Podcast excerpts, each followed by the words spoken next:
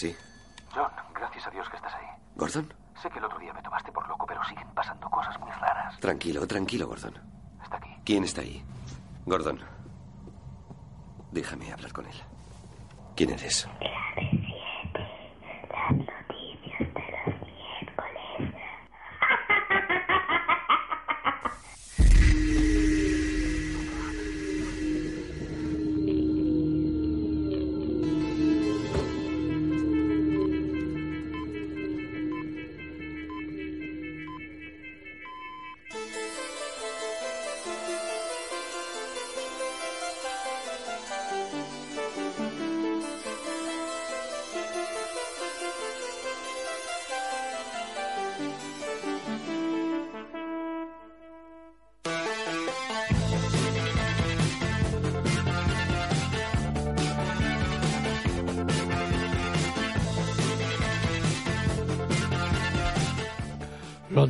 No tienen pasado ni futuro, por eso gozan del presente, cosa que rara vez nos ocurre a los adultos.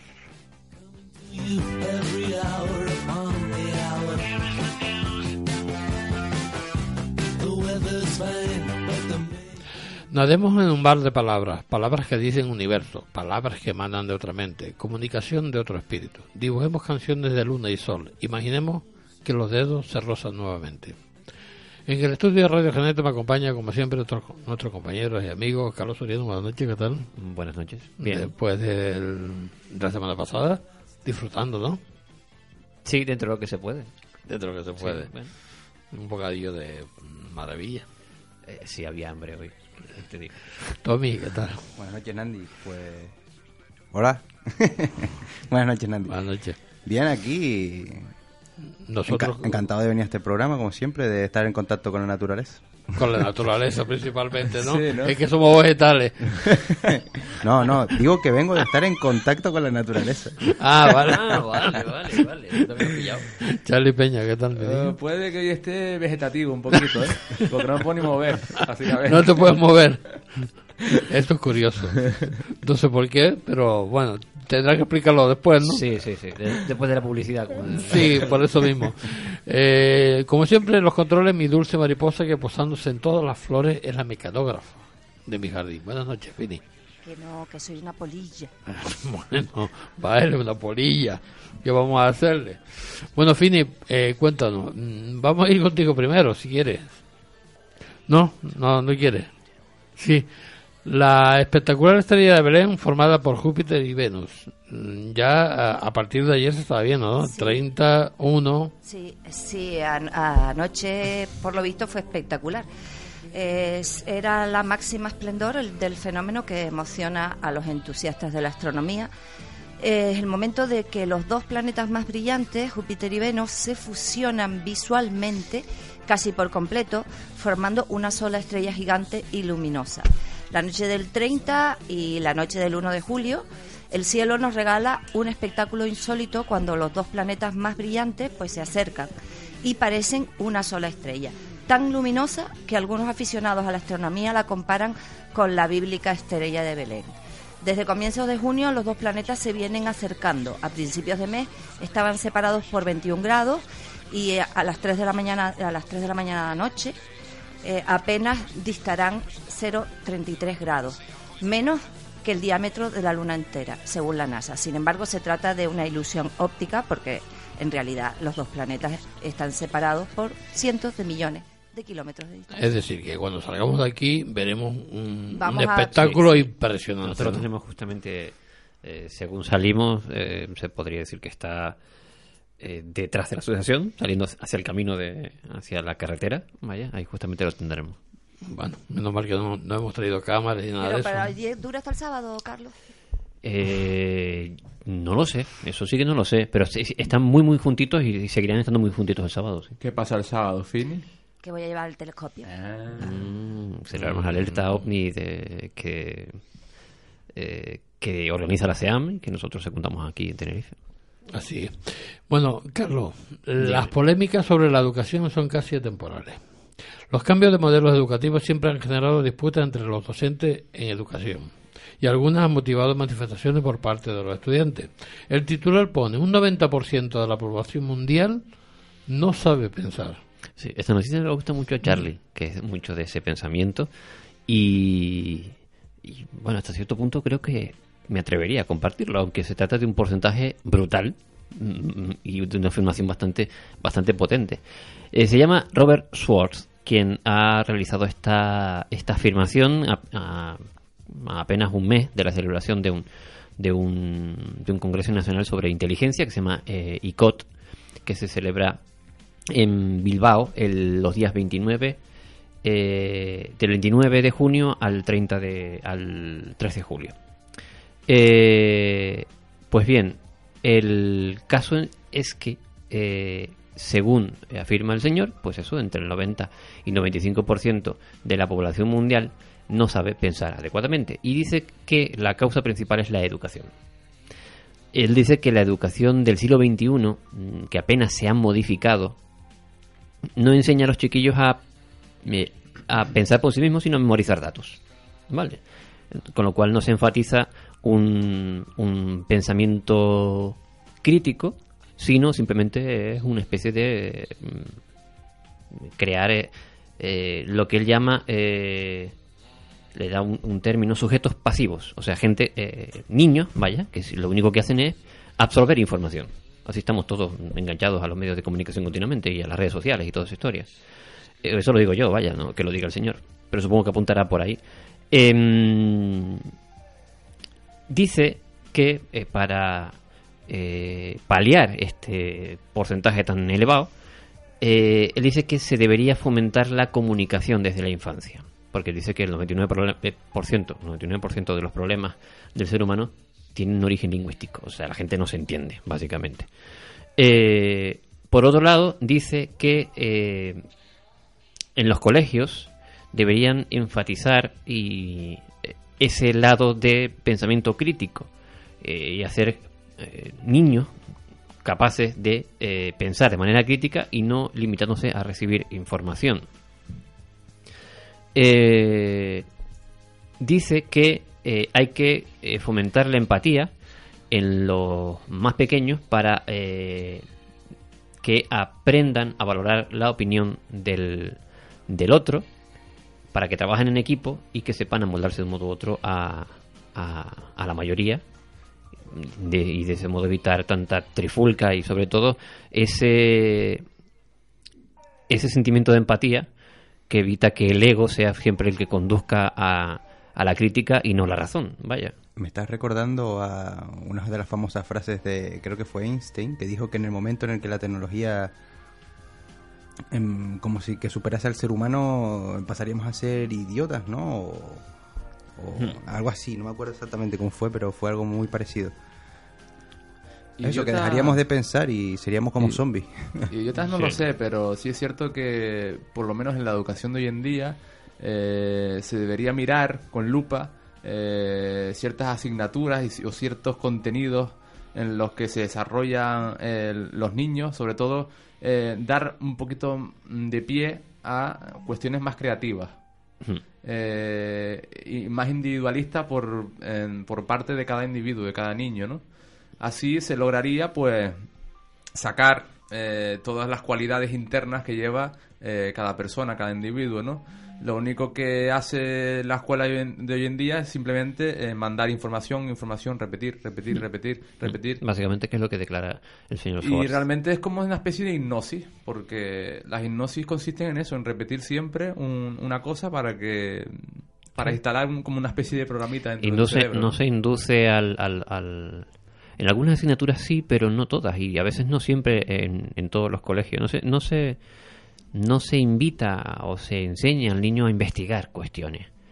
La investigación, de un modo u otro, invita a la curiosidad y, la, y, y en ese sentido eh, invita a cada, al, al, al niño a, eso, a buscar por sí mismo las respuestas y no únicamente a recibir y recibir continuamente lo que se dice o se cuenta de un de, de un hecho determinado. Claro que sí. Bueno, mm, Charlie, cuéntame. Una alemana deja de consumir alimentos durante un año. No, alimentos no. Más Al- bien Consumir. Me, dicho consumir. consumir comercialmente hablando. Ah, consumir comercialmente hablando. Sí. Ah, claro, yo, yo, que pensé, digo, bueno, es que yo llevo sin consumir hace años, así que esto me extraña. No, siempre has consumido... qué, ¿Eh? ¿Consumir qué? No, me está hablando de, Estamos hablando de, de- de pagar ir por cosas. Para exactamente ir, eh, entrar a una tienda, comprar, consumir. Pero tú, por ejemplo, seguramente has consumido algo. Si no es un, Un bocadillo, material, un sí. artículo, un bocadillo, eh, comida, etcétera, etcétera. O incluso, hombre, creo que hace poco te compraste una power bank, por ejemplo. ¿no? ¿Una qué? Pues es una consumición. Una power Este bank. cacharrito que tenéis sobre una donde el cargador ese externo que tienes, con lo que cargas el móvil. tú, ¿no? Ah, vale, vale. Entonces, ha consumido algo. Sí, para cargar un móvil que también se compró, por cierto, por cierto que también está dentro de lo que se conoce como mercado. Vaya. Sí, pues esta proeza se le ocurrió hacerla a una periodista alemana que se llama Greta Tauber, eh, tiene 30 años. Pues bueno, se le ocurrió eh, renunciar eh, totalmente, al menos por un año, a la sociedad de consumo, ¿no? Y ver eh, los resultados que eso conlleva, tanto en su forma de pensar, en sus hábitos, etcétera, etcétera, ¿no? Pues esta mujer acaba de finalizar su particular huelga y bueno, pues quiso comprobar cómo era eso de beber, comer o vestirse sin tener que gastar ni un euro. En el supuesto caso, y siempre con este mensaje de fondo, en el supuesto caso de que acabase con el actual sistema económico, que haya una especie de crisis, un apocalipsis. Eh, ese es el principal argumento que ella se le ocurrió, pues, hacer este tipo de experimento para ver que, cómo actuaría ella, ¿no? Ella misma. Eh, sí, mismamente. no te rías así, Fini, porque si no... Vale, vale, vamos. Bueno, eh, al final, pues, poco a poco, pues, por ejemplo, fue haciendo algunos logros, como por ejemplo usar desodorantes caseros, eh, incluso cremas faciales, se las fabricó ella misma. Desodorantes caseros. Desodorantes caseros se, se refiere a que las fabricaba ella misma con algunos componentes naturales o que ella encontraba por ahí investigando, ¿no? Eh, incluso se ha hecho una pasta de dientes 100% natural. Eh, hasta o sea, también se hizo su propio champú. Todo esto sin pagar ni un solo euro. Eh, y también comenta al mismo tiempo que reconoce que su aspecto, según afirmaba ella, eh, empezaba a parecerse a un nombre de Neandertal. No sé si es un poco exagerado, pero eso es lo que ella opina. Eh, y la gente, como siempre, le, le, le decía, ¿no? Que estaba yendo demasiado lejos, ¿no? Que, que, que estaba loca. Sabes que cada vez que haces algo a contracorriente en este mundo, pues la gente te empieza a decir cosas, ¿no? Así que bueno, eh, a lo largo de, de un año, pues eh, se ha dedicado, al menos para conseguir algunas ciertas cosas que eran muy difíciles, por ejemplo, al trueque, ¿no?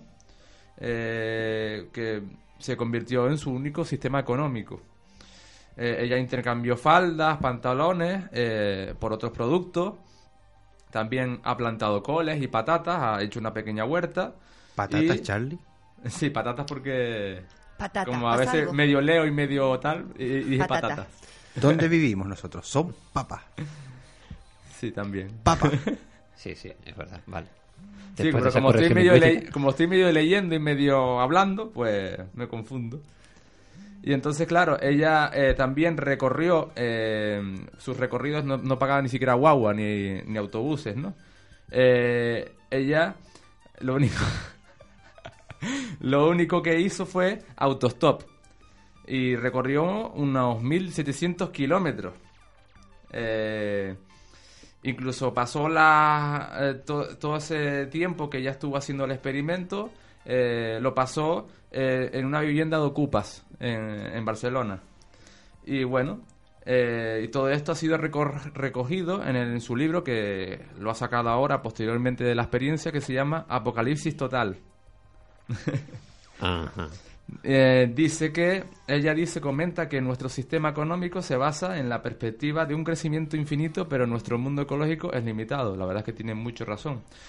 Eh, también dice que en la Alemania, en 2012, eh, casi 7 millones de toneladas de alimentos aterrizaron en la basura, lo que se traduciría como en un promedio de 81,6 kilos por persona generado de basura, ¿no?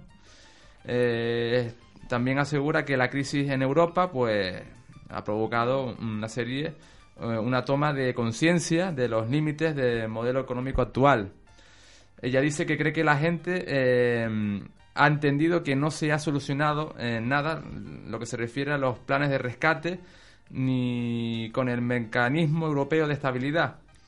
Eh, también asegura que algunos investigadores también han dado la voz de alarma. Eh, algunos economistas importantes, como por ejemplo Robert Edward eh, Sidelsky, eh, en un libro que se llama ¿Cuánto es suficiente? eh, alegan que la búsqueda eterna mm, de la propiedad pues es una locura. La búsqueda eterna de, por ejemplo, de mm, consumir, consumir, consumir y nunca parar, ¿no? En Alemania y en otros países también se multiplican otras iniciativas que están basadas en economías solidarias, como por ejemplo eh, hay páginas web que se dedican a recoger alimentos eh, o tiendas en donde te dan las cosas gratis. Básicamente intercambiar unas cosas por otras o simplemente gente que no quiere un objeto, no hace falta intercambiarlo por dinero, sino simplemente te lo regalan. Está muy bien. Y este tipo de iniciativas, pues, mm, paulatinamente, eh, cada vez se, se suman un montón de, incluso de, mm, de ONGs y de agencias, y va creciendo, va creciendo este tipo de iniciativas. Y bueno, eh, al final ella, como conclusión, eh, después de salir de esta experiencia, eh, incluso hoy en día, en su día, en su día a día, eh, pues lo ha intentado integrar un poquito, aunque ya han- ha consumido varias cosas, pero bueno, por ejemplo, lo de fabricarse los champús y todo eso lo sigue haciendo. Y, y ha, y ha ahorrado un montón de dinero, la verdad. Eso es lo que dice ella. que sí, que algunas cosas se puede ahorrar bastante. Bueno, pues habrá que hacer lo mismo, ¿no? No, Habrá que No. ver. todavía no. No hay que- yo llevo cuatro años sin consumir lo que es... Sin consumir, sí, bueno, relativamente. Después, como te vea comprar la cena, va a haber. Yo, perdóname, Te voy a Andy, decir, pero no. no. te creo. Toma, fabrícate un arco y una flecha y a casar. Eso. bueno, mira, casi creo y casi no me mato. Bueno, Tommy, ¿por qué esta Marte, eh, por qué este Marte se, se paró el tiempo? Buena pregunta. Vamos a ver. Yo que me quedé así como petrificado. No sé por qué. Mm, no, pero un segundo eso seguro que no se dio cuenta nadie, pero bueno. El martes el tiempo se paró, pero no hay que preocuparse, solo durante un segundo. Esto se debe a que el último minuto del 30 de junio tuvo 61 segundos para ajustar los relojes a la rotación de la Tierra.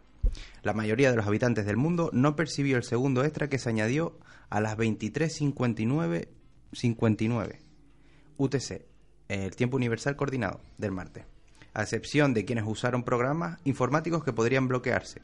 Según informó National Geographic, por ejemplo, el segundo extra que se registró también en 2012 provocó caídas en Reddit, Ganker Media y Mozilla. Es una interrupción importante sobre todo porque hay un gran número de sistemas que no están preparados para manejar este salto de segundos correctamente, expresó Levin Juda, físico del Instituto Nacional de Estándares y Tecnología, en Boulder, Estados Unidos. Los saltos de segundos se producen de manera irregular, por lo que es difícil para los programadores probar sus correcciones, detalló el científico. En tanto, Demetrio Matsakis, científico jefe del Observatorio Naval de Estados Unidos en Washington, D.C., asegu- aseguró que los segundos extra no se añaden regularmente porque la rotación de la Tierra no varía. Vamos, que esto son Eh, casos muy puntuales, pero que, imagínate, un segundo Ese, llega a de- afectar eh, a... ese desfase del eje de la Tierra a, a consecuencia de que mm, del cambio climático. No. No, de- no, no tiene que ver Quizá, con lo que pasa quizá dentro un de la cambio Tierra. climático sí podría estar provocado por un cambio en el eje, en la velocidad del planeta y en ese tipo de cuestiones. Pero Sí, esos cambios no al revés. externos no, no tienen que ver con lo que pasa Movimientos dentro. de placas tectónicas, ¿no? Creo que es más bien ahí está la raíz del... No exactamente, pero sí, un gran terremoto, un gran movimiento de masas puede provocar eh, que el peso de, de la corteza recaiga más en un punto determinado y es Claro, como una pero- peonza girando en el, en el Pero la Tierra, como está girando eh, cada vez un poco más lenta, por algo será, ¿no? Mm, cada vez un poco más lenta, no estoy yo del todo seguro. La Tierra, lo que en gran medida normaliza el, el brusco giro de la Tierra, porque la, la Tierra hace miles de años, en el comienzo de su, de su creación, giraba mucho más, más rápido. Es en gran medida la Luna, que es lo que la frena. ¿Vale? Y la Luna se separa de la Tierra. Se separa muy lentamente, pero se separa. y llegará un momento determinado en que mm, Adiós, Luna.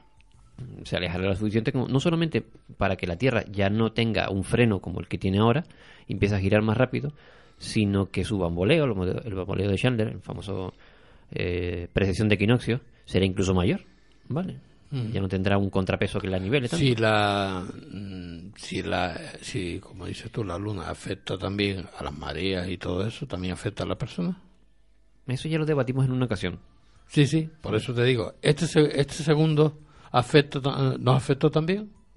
Mm, Pues no lo sé. Eh, Yo no- sí- no sí lo he oído creo. un poquito la teoría de que como nosotros somos 60% agua y también afecta a las mareas, pues se supone que a nosotros Sí. nos da una especie de Esa efecto teoría. de... De Bahío. Esa es la teoría de, lo- de los ciclos circadianos. Sí. Pero que, bueno, tiene sus detractores, las cosas como son. Pero bueno, eso ya lo debatimos en su momento. El Ya. caso es que si este segundo afecta al, al, al- al humano de a pie, si Sí, no tiene un dispositivo el que móvil, va en el coche no.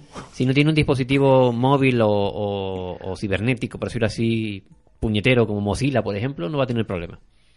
Ah. Pero como los, desarrolles de, los desarrolladores de, Sí, que que- eh, el que se parezca al bono no. Mira, eh, en la bolsa, por ejemplo, en la bolsa de Nueva York y en las grandes bolsas eh, de inversión de, de este mundo, sí tienen en cuenta estas cosas porque un segundo eh, puede suponer eh, eh, millones de dólares. ¿Vale? Eh, ese tipo de cuestiones, los, los desarrolladores que, que- que manejan todo ese com- eh, complejo informático lo tienen muy en cuenta, lo tienen que tener eh, bien bien apuntados los cambios que se generan de, en ese proceso de, de tiempo. Y otra de las cosas, eh, ¿el reloj del fin del mundo también le afecta? No, eso se rige por otras Un cuestiones. segundo. Pero eso se rige por otras cuestiones.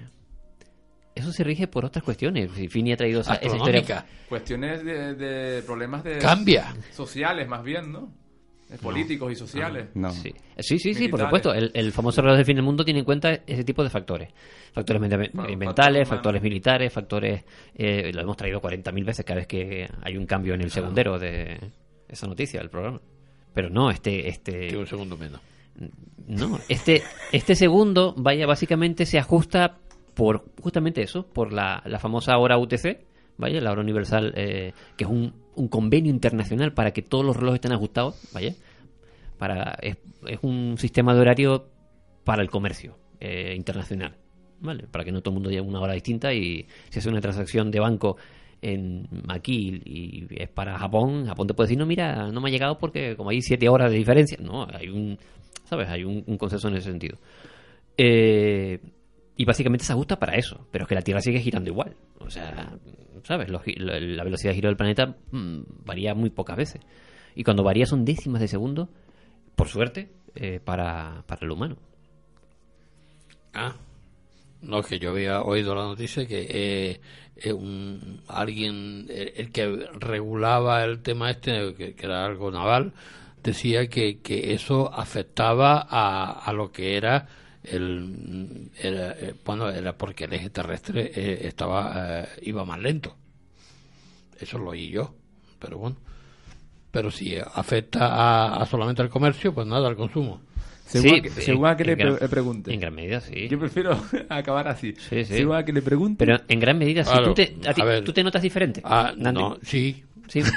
¿En qué sentido? Sí, mira, el espejo me todo diferente, está claro. Pero si lo comparas de, eh, de ayer a hoy, me refiero de un segundo a otro. De un segundo a otro, ahora He- mismo. En, He perdido un segundo. en el tiempo. Pero ¿no- ¿notas alguna diferencia?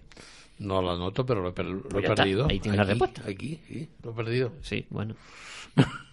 La mente no tiene. no- es que todos los días nos encontramos diferentes. Porque nunca el, ce- cerebro no tiene, no tiene, no mide, no mide el tiempo, ni siquiera la mente. Eh, el, el- el- es el concepto del ego el que tiene ese concepto de tiempo, de paso, de historia.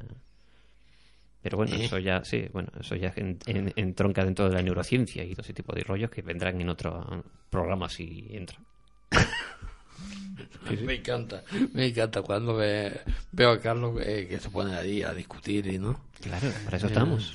Carlos, Dígame. eso no es de Dios. Claro, claro, Sí, es que eh, cuando, cuando a mí me dicen es que la Tierra va más lenta y por eso lo intentamos regular con, con esto, ah, eh, este segundo astronómicamente porque eh, se ha parado o se ha ralentizado porque los tsunamis, los terremotos, el cambio climático, Sí, esto, pero lo no- otro. no- digo, bueno, pues, pues pero vale. no ayer. Pero Ocurre- yo no tengo lo, lo que no tiene nada que ver ni la bolsa ni nada de esto.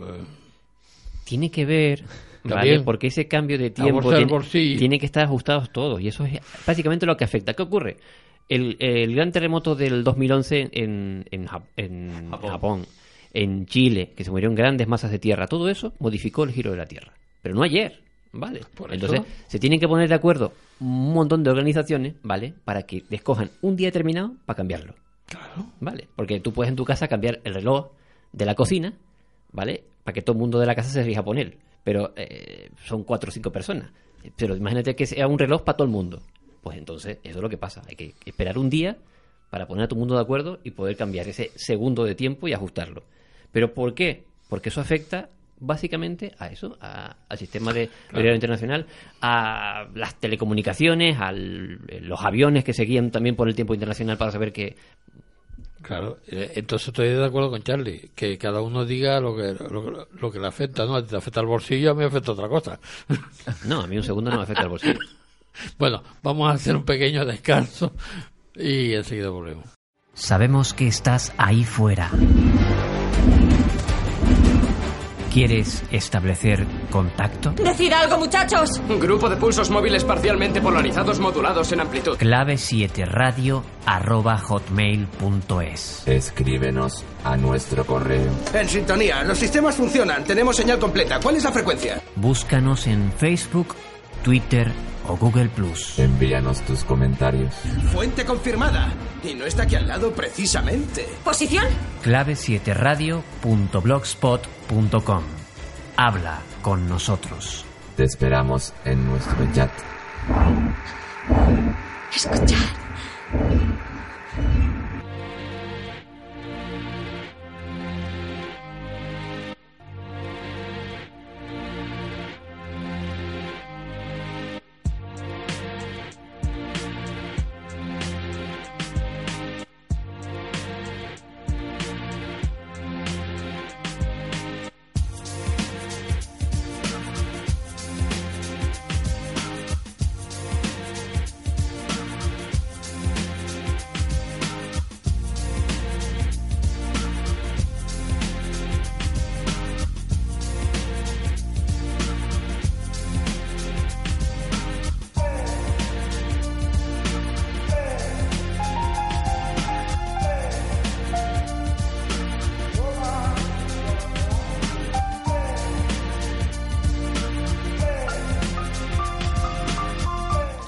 Están escuchando Radio Geneto en la 107.5 de la FM y en la 90.6 en la zona norte de Tenerife, en busca del misterio, clave 7.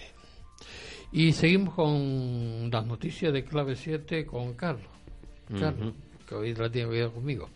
El sector funerario no, des- no destaca por su afán de innovación desde el origen de la humanidad. Las opciones se han limitado al enterramiento o la in- incineración.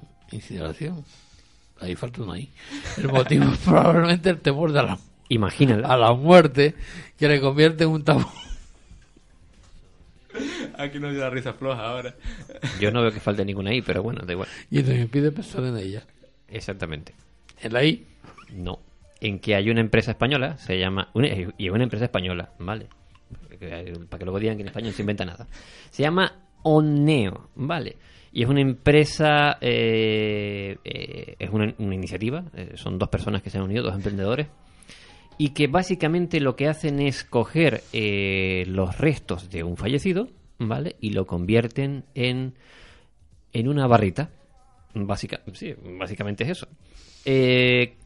Las cenizas las, las mezclan con ceras naturales y lo que crean es un bloque sólido que tiene aproximadamente unas medidas de 31,5 por 7,5 centímetros de, de, dimensiones, vaya, y que llega a pesar unos 4 kilos. Que es triste que un ser humano llegue a pesar únicamente 4 kilos, pero es así.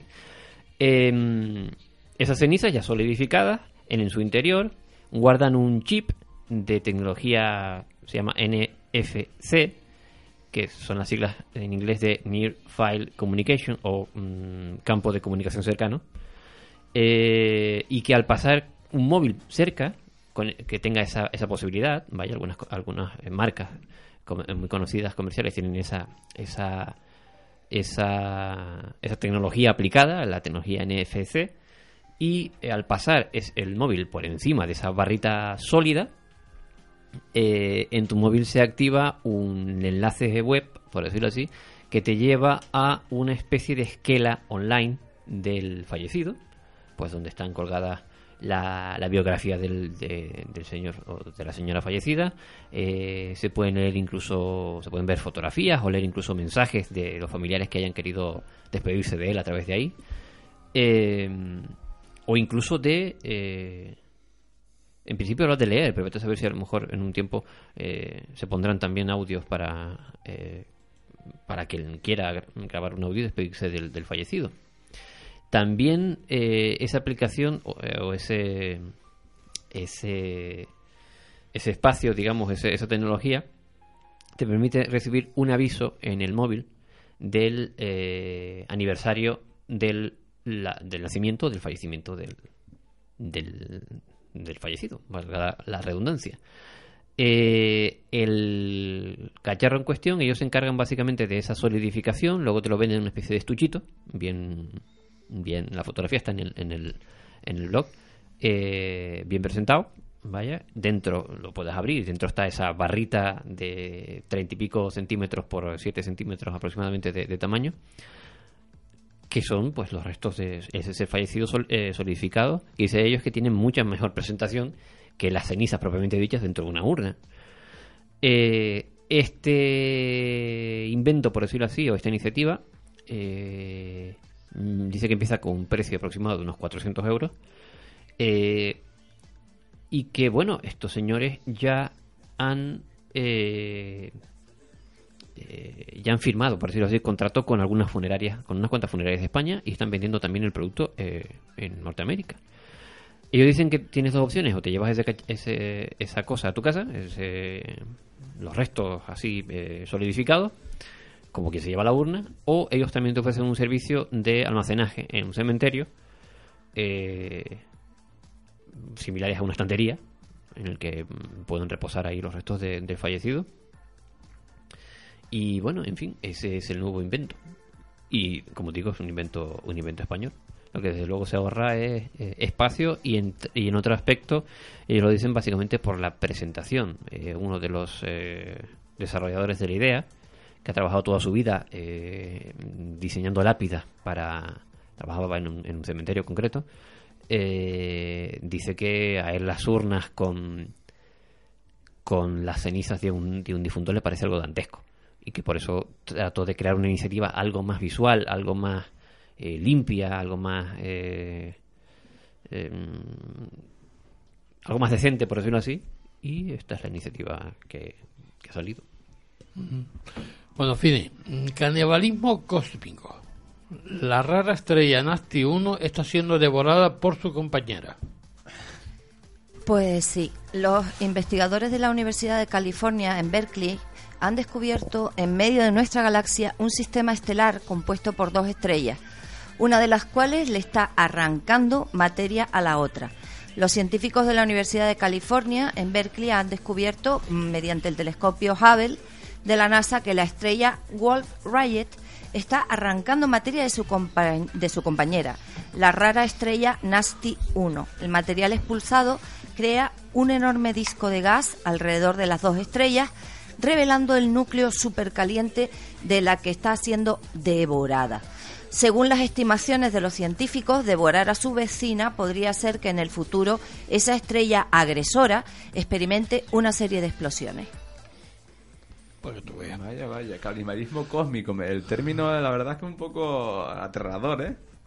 Sí, hace un par de días, eh, hace un par de días, hace un par de semanas, creo que Fini fue también la que trajo la noticia de. No sé si era de. El restaurante De que africano. nuestro sol había, había capturado o secuestrado. Sí. eh, o sea, sí, no que sé. había sido un ladrón en, en el espacio. Eh, usando esas palabras y esos símiles, eh, los astros no se, no se diferencian mucho de los seres humanos ahí fuera. No, la verdad que no. Eh. Bueno, Charlie, cuéntame. Los perros sienten el dolor de los amos. Sí. De las eh, personas.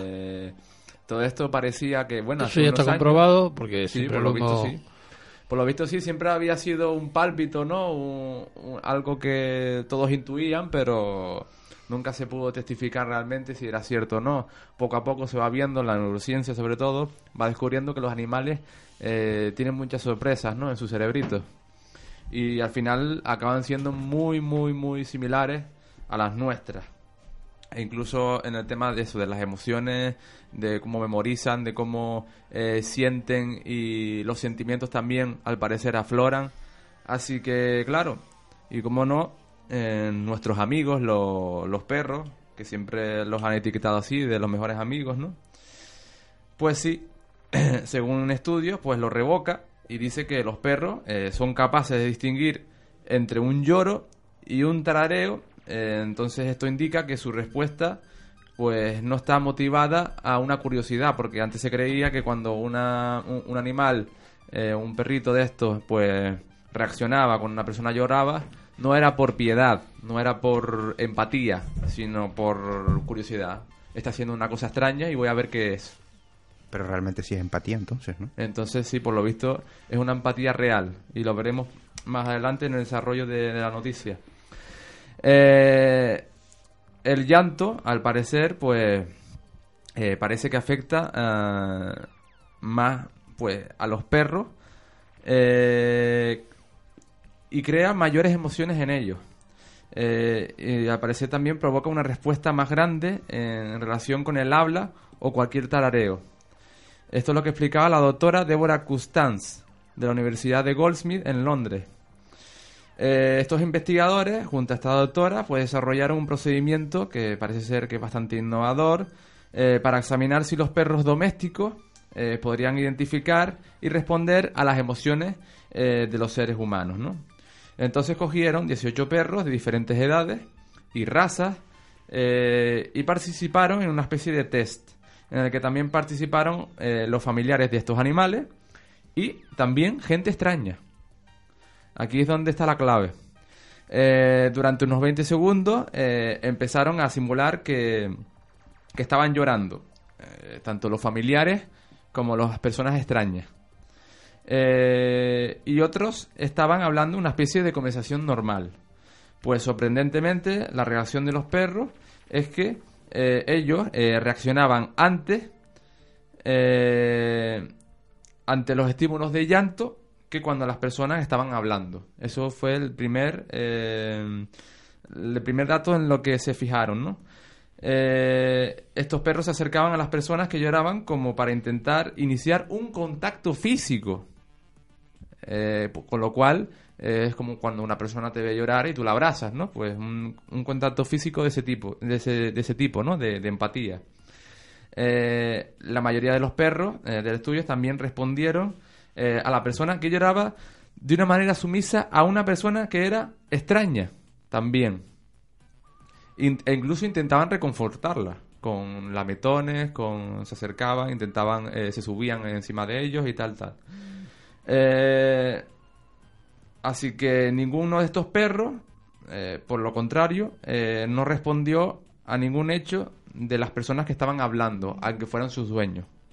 Entonces, claro, otra de las cosas interesantes eh, es que eh, lo que quiero destacar realmente es que, claro, los perros eh, respondían a la persona que estaba llorando independientemente de si se, se trataba de su propietario o no. O sea, tenían empatía, da igual el afecto que tuvieran en el amo o en la persona desconocida. Ellos intentaban siempre consolar. Eh, entonces, eh, claro, se concluyó que, que, estos perritos estaban respondiendo a las emociones de la persona y no a sus propias necesidades. Eh, y entonces, según las conclusiones, pues han ido demostrando que sienten el dolor de las personas y que realmente buscan aliviarlo. Y sería casi como una especie de empatía universal que parece ser que no tiene ninguna preferencia y es indiferente. Con lo cual, eh, los animales lo único que hacen es, eh, tienen esa sensación de que eh, reconocen las emociones y bueno, este, este, este individuo está triste, lo consuelo. Da igual si es mi amo o no es mi amo. Simplemente voy y hago contacto físico. Es muy interesante. Y no es limitado por esa curiosidad como se creía antes. ¿Y no se ha hecho el estudio con otro tipo de animales que no sean los perros? De momento con los perros. Habría que hacerlo también, con, por ejemplo, con gatos. Con o- gatos, sí. Los gatos yo creo que son menos empáticos incluso. Pero ocurre que el perro es el primer eh, animal eh, domesticado por el humano, que se sepa. Entonces supongo que será mm, es el motivo de, de que hayan escogido Yo ese creo que genéticamente, pues como se han criado juntos, pues ha habido una especie de convergencia entre la evolución conjunta entre el ser humano y el perro, ¿no? Y el, y el- bueno, y el primigenio globo, más bien, ¿no? Hmm. Que fue domesticado. Quizá que apunten por ahí los tiros. Tommy, mm, ¿corren los españoles, los franceses y alemanes mayor riesgo de morir por impacto de asteroides? Pues por lo visto, eso parece. De los 13.000 asteroides descubiertos por los científicos británicos de la Universidad de Southampton, 500 pueden caer en la Tierra, informa The Telegraph. El riesgo que se produzcan impactos de asteroides de gran tamaño contra nuestro planeta no es demasiado elevado, pero las consecuencias de los mismos pueden ser devastadoras. Por ello, los especialistas han elaborado un mapa mundi que mostramos que muestra los llamados corredores rojos, es decir, zonas que corren mayor riesgo de sufrir caídas de asteroides y sufrir sus fatales consecuencias. La información sobre asteroides descubiertos se combina con información sobre densidad de población, además de otros factores que podrían aumentar los efectos de los impactos, como los tsunamis. Según el mapa, una de las zonas que se enfrenta a, una mayor a un mayor peligro es Europa, concretamente la franja que coincide con Escandinavia, Alemania, Francia y España. El Reino Unido no se encuentra en esta zona, pero corre un riesgo muy elevado de sufrir un tsunami generado por la caída de asteroides. La mayor parte de Rusia o Estados Unidos quedan fuera de peligro, pero uno de estos corredores atraviesa los estados de California y Florida, pasando por el norte de México. Otras zonas peligrosas se encuentran en América del Sur, Brasil y Perú. También Australia podría enfrentarse a una lluvia de asteroides. El riesgo no puede desdeñarse, según el doctor Hugh Lewis, de la Universidad de Southampton, en declaraciones citadas por The Telegraph. A su juicio, es probable que miles de personas mueran por impactos de asteroides en los próximos 85 años, lo que supone porcentajes de mortalidad similares a los causados por otros desastres naturales. No en vano, el bólido de Chelyabinsk dejó 1.500 personas heridas hace dos años, pese a haber caído en un lago.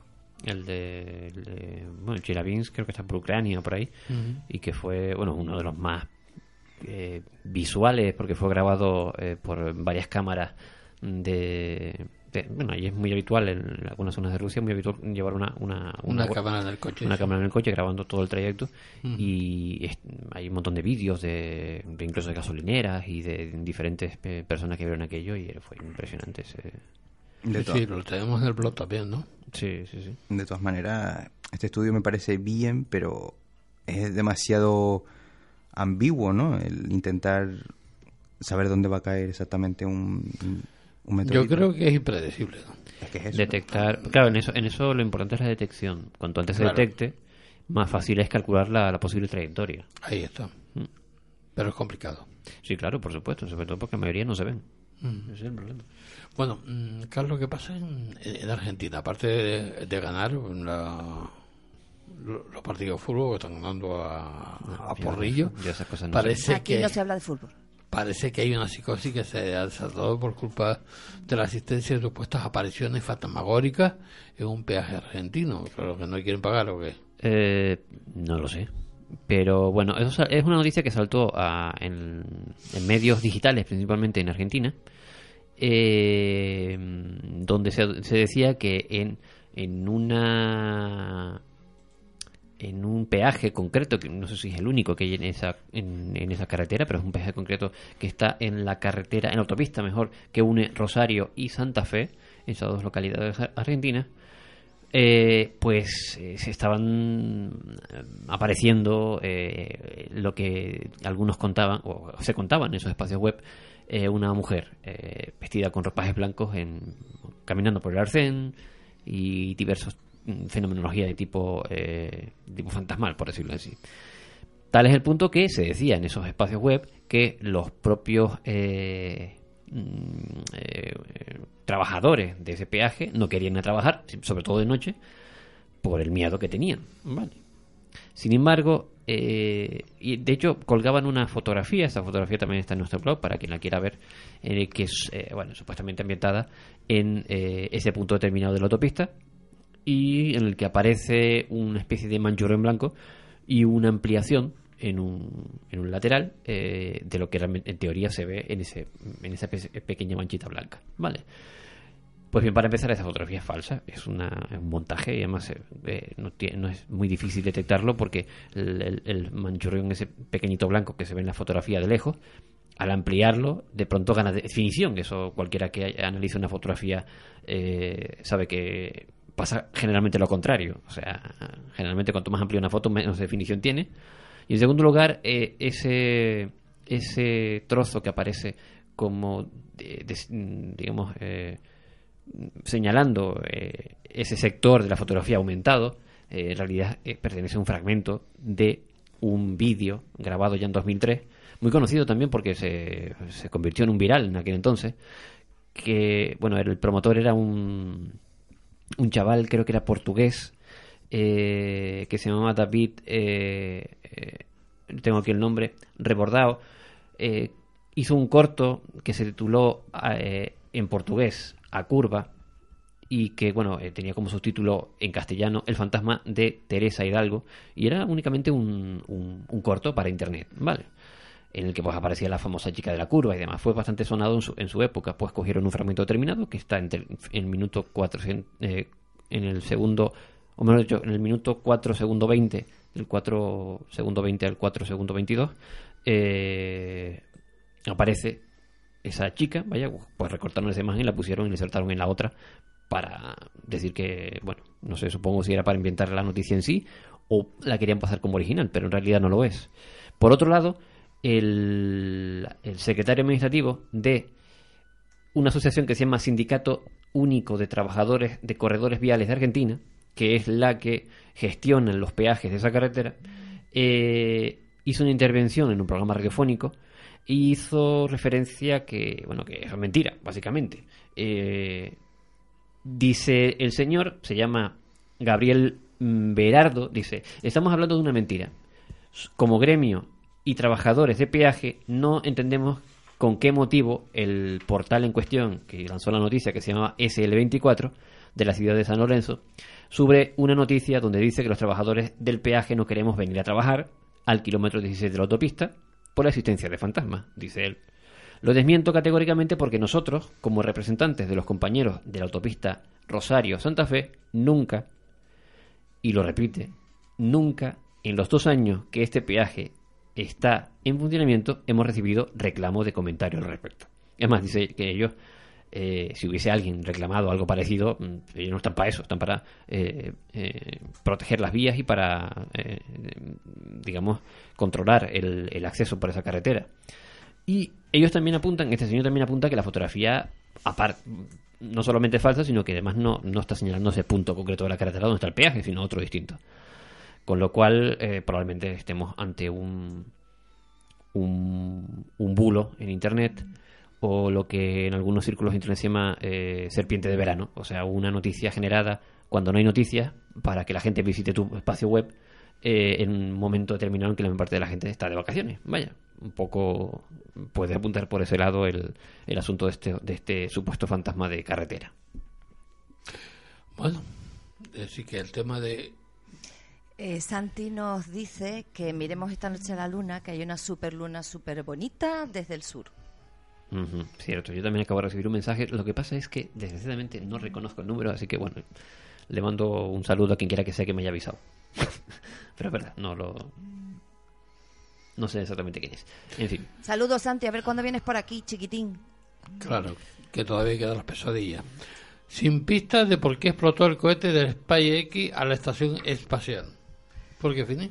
Pues sí, eh, el, lunes, el lunes el cohete del Space Kiss ah, mm, explotó, lo vio todo el mundo por la tele, salvo yo.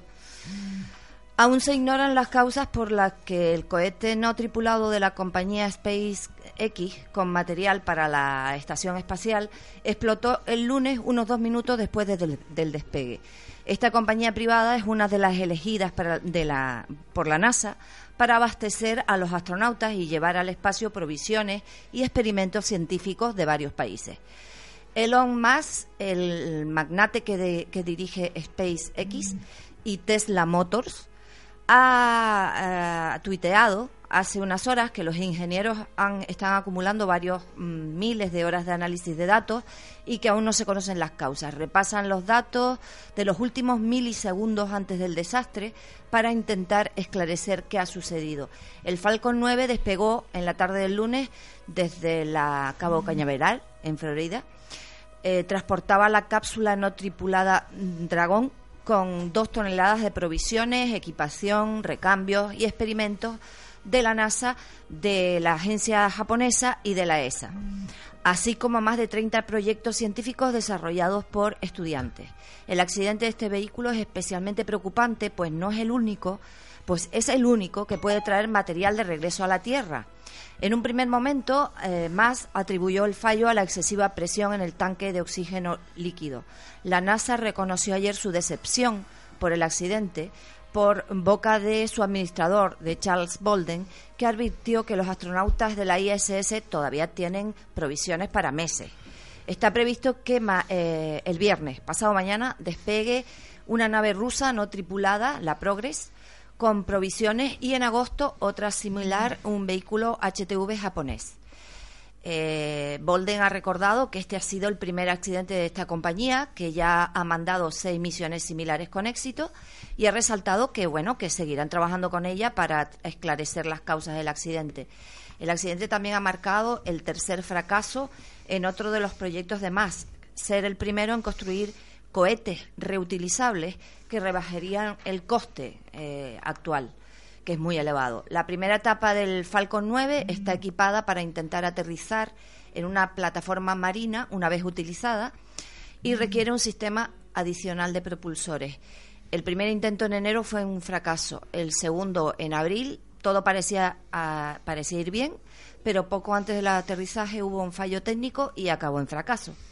En ambos casos, el resto del vehículo funcionó perfectamente y la Dragón llegó a la ISS sin problemas. Lo contrario que en esta tercera misión, la CRS-7. El del lunes no es el único accidente en naves de aprovisionamiento. En mayo, una Progress rusa quedó fuera de control, desintegrándose con toda su carga en su reentrada a la atmósfera y el pasado octubre el cohete Antares, en otra misión de habituallamiento de la compañía orbital ATK, explotó poco después del despegue. Para que tú veas. Pero no se sabe la, Todavía no, pero el, bueno. el motivo, ¿no?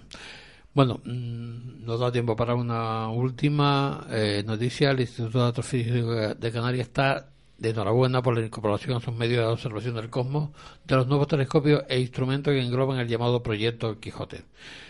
Pero otro curioso evento, esta, esta vez cósmico, trae el Instituto Astrofísico de Canarias a los medios de comunicación. ¿Cuál es?